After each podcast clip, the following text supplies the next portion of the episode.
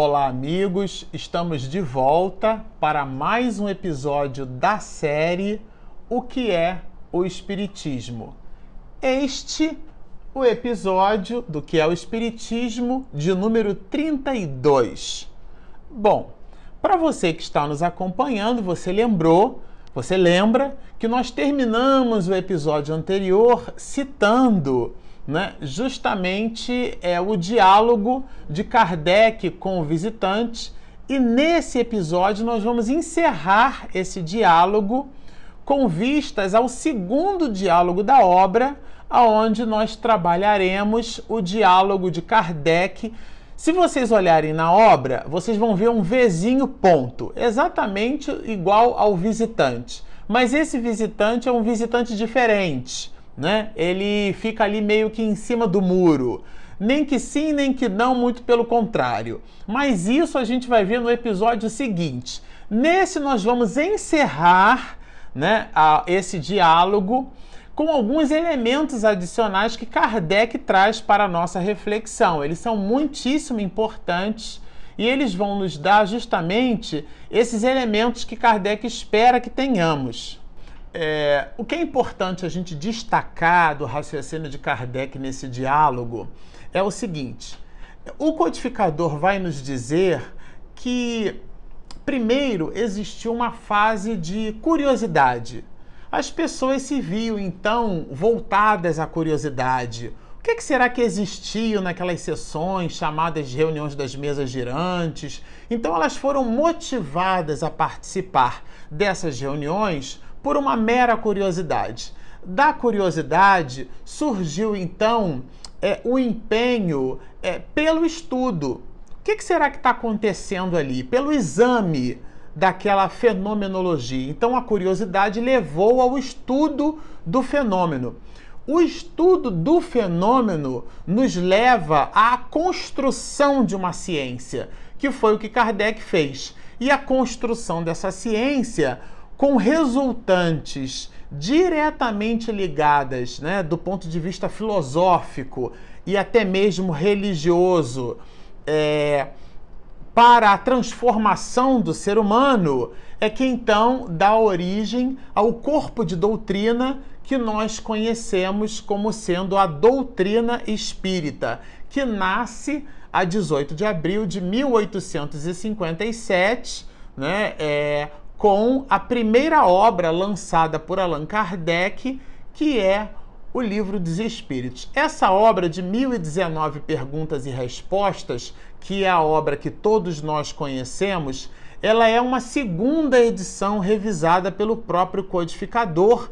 E essa edição é uma maravilha, é um livro de 1019 perguntas e respostas e é uma derivada primeira dessa primeira edição. Mas tudo isso para fazer-nos perceber que a curiosidade foi o que levou, na verdade, é o que leva as pessoas, Kardec diz-nos aqui, ao exame, ao estudo e depois ao aprofundamento dessa mesma ciência. Ele chega ao ponto de dizer que essas reuniões não eram é, observadas por pessoas sérias como sendo um brinquedo. A gente destacou aqui, olha, essa, essa observação. Como não brincam, não se prestam a servir de brinquedo para os outros. Eu pertenço a esse número. Ele, Kardec, o codificador. Porque, muito embora é, muitas pessoas fossem levadas a essas reuniões pela curiosidade, a curiosidade não é um gracejo, a curiosidade não é uma brincadeira. Você pode ser levado à curiosidade, ser movido, né? O, o móvel, o que te leva à, à compleição é, através da curiosidade, pode ter como pano de fundo, sim, a seriedade. Kardec aqui faz mesmo essa distinção.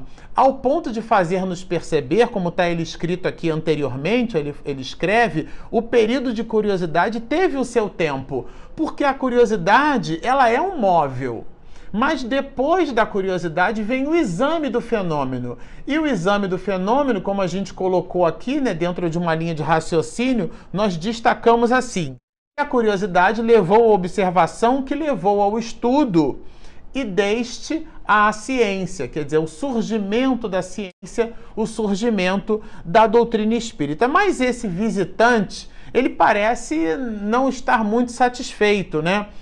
E ele fala desse convencimento é, que ele deve ser o móvel da experiência, quer dizer, a pessoa deve participar da reunião, ela deve, pela curiosidade, participar da fenomenologia. E Kardec faz aqui uma distinção bem interessante, que por sinal ela é muito atual, ela se aplica a, aos dias de hoje. Uma coisa é a pessoa estar. Eu vou ler. Uma coisa é estar convencido e outra é estar disposto a convencer-se. Isso é bem interessante porque às vezes a pessoa se aproxima de nós para um diálogo, mas de verdade ela já tem uma ideia que o próprio codificador chama de ideia pré-concebida.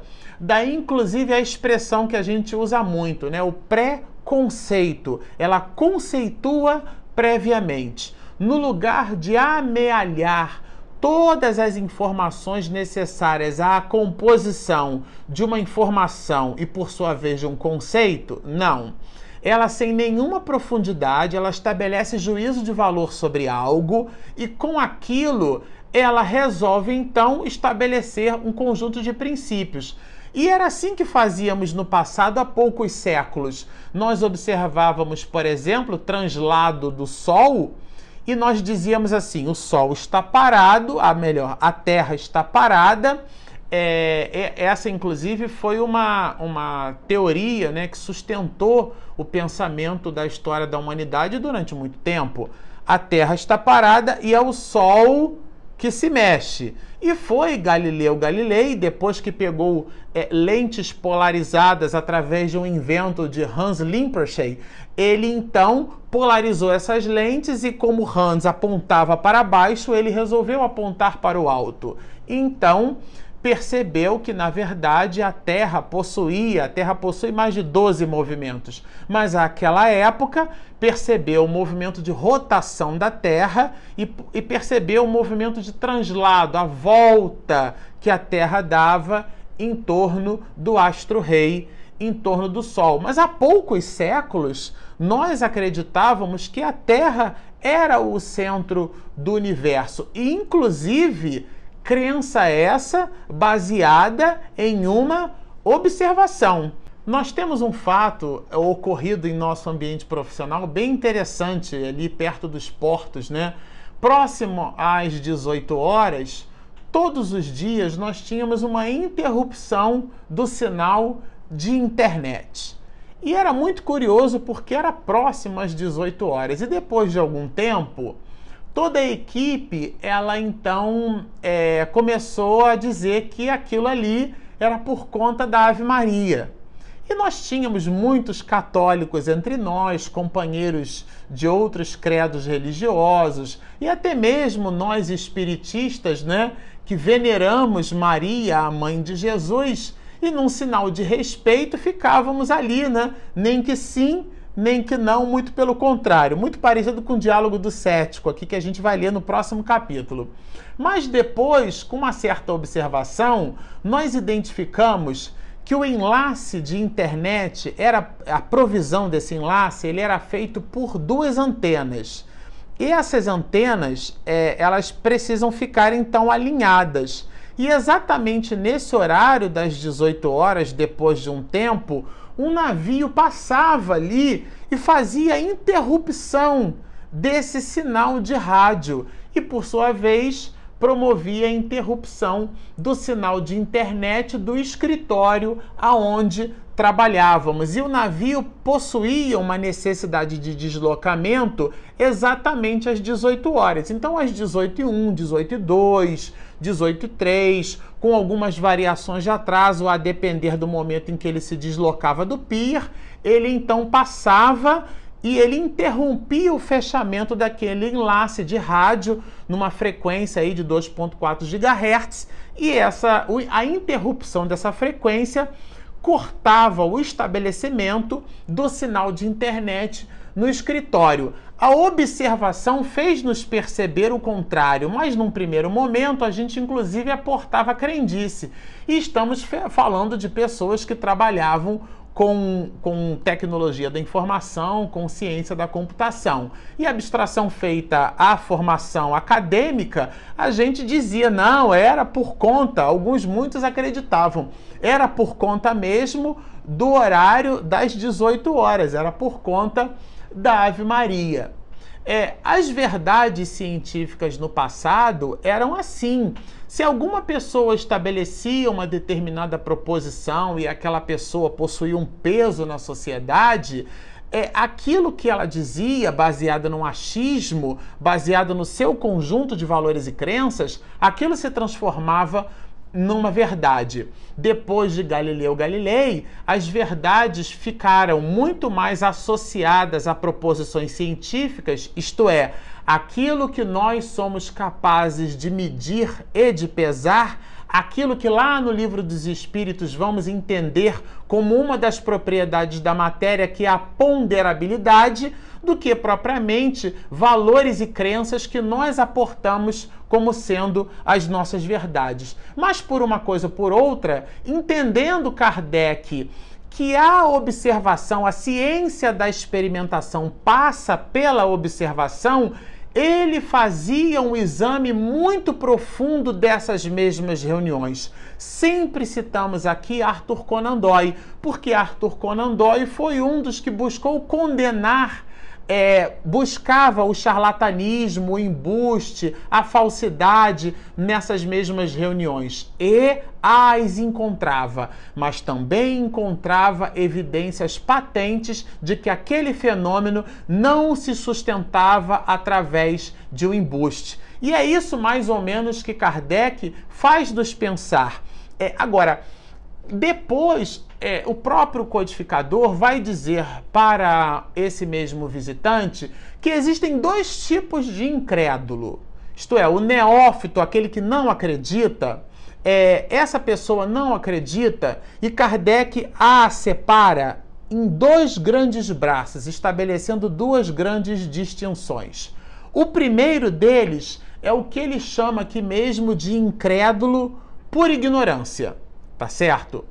E o segundo é o que ele chama de incrédulo por sistema. Bom, para trabalhar a ideia de sistema, nós temos vários episódios no livro dos médios onde a gente trabalha essa questão. Mas para nós entendermos rasamente o que significaria isso, é a pessoa que já traz ideias pré-concebidas. Isto é, ela concebe previamente ela faz um exame, um estudo de valor, baseando-se em instrumentos, em valores, até mesmo em crenças que ela possui.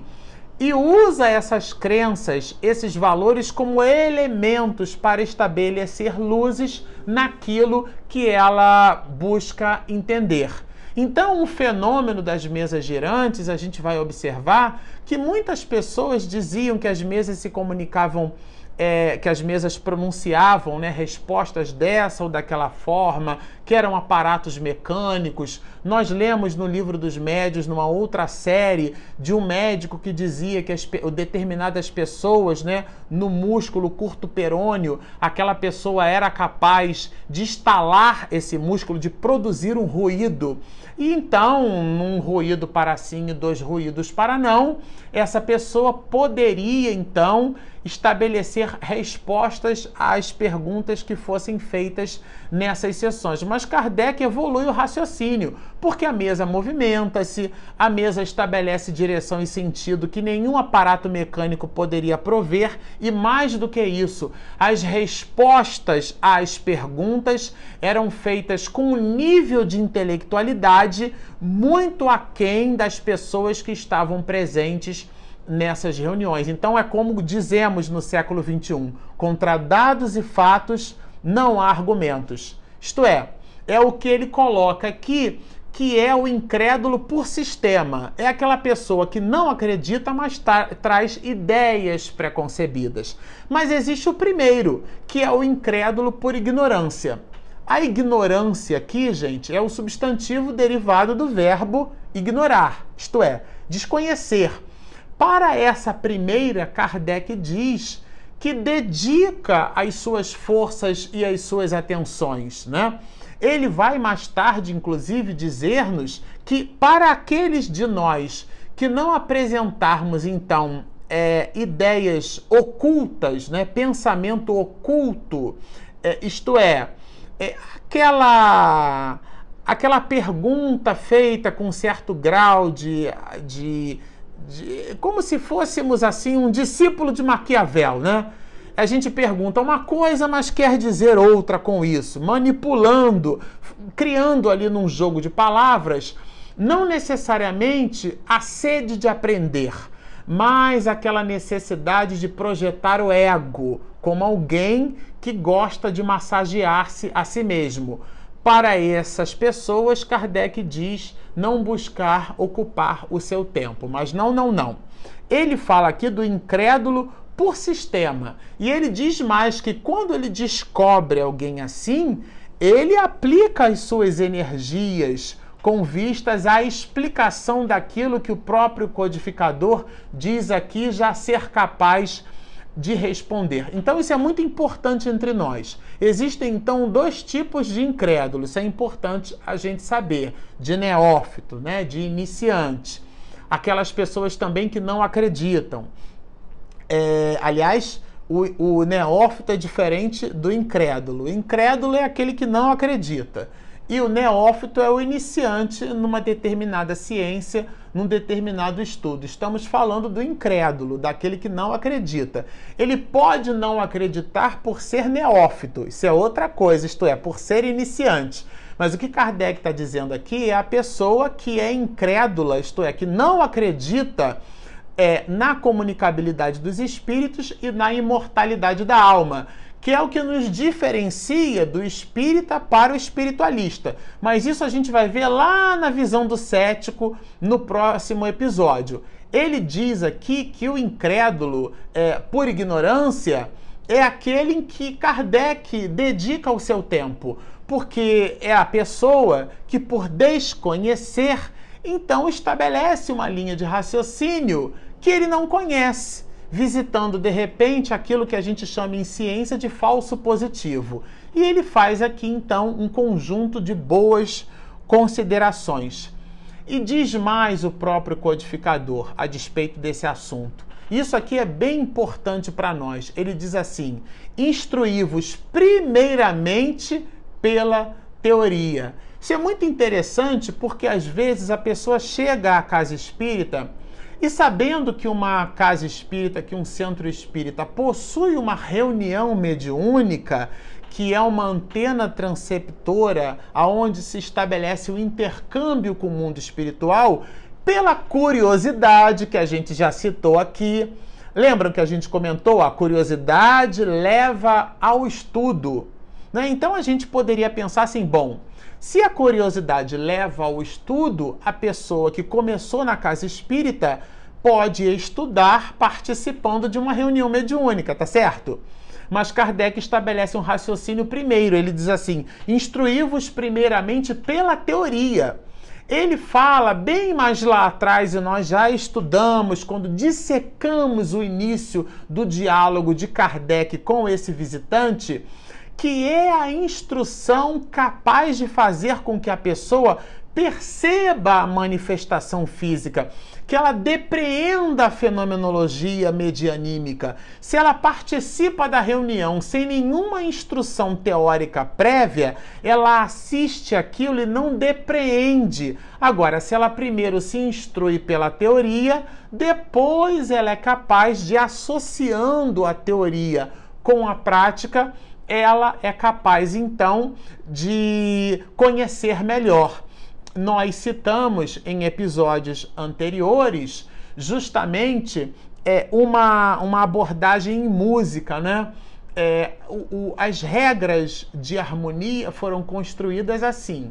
Alguém pegou as partituras de Beethoven, de Bach, é, é, de Schumann. Aliás, a gente costuma dizer que Bach é música clássica, mas Bach é no período barroco, né? Mas esse é outro assunto para um outro episódio de uma outra série de uma outra pessoa, porque aqui tratamos de espiritismo e mediunidade.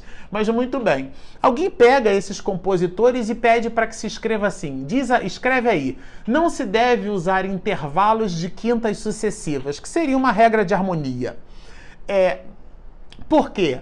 Porque analisando essas partituras, ninguém fez assim.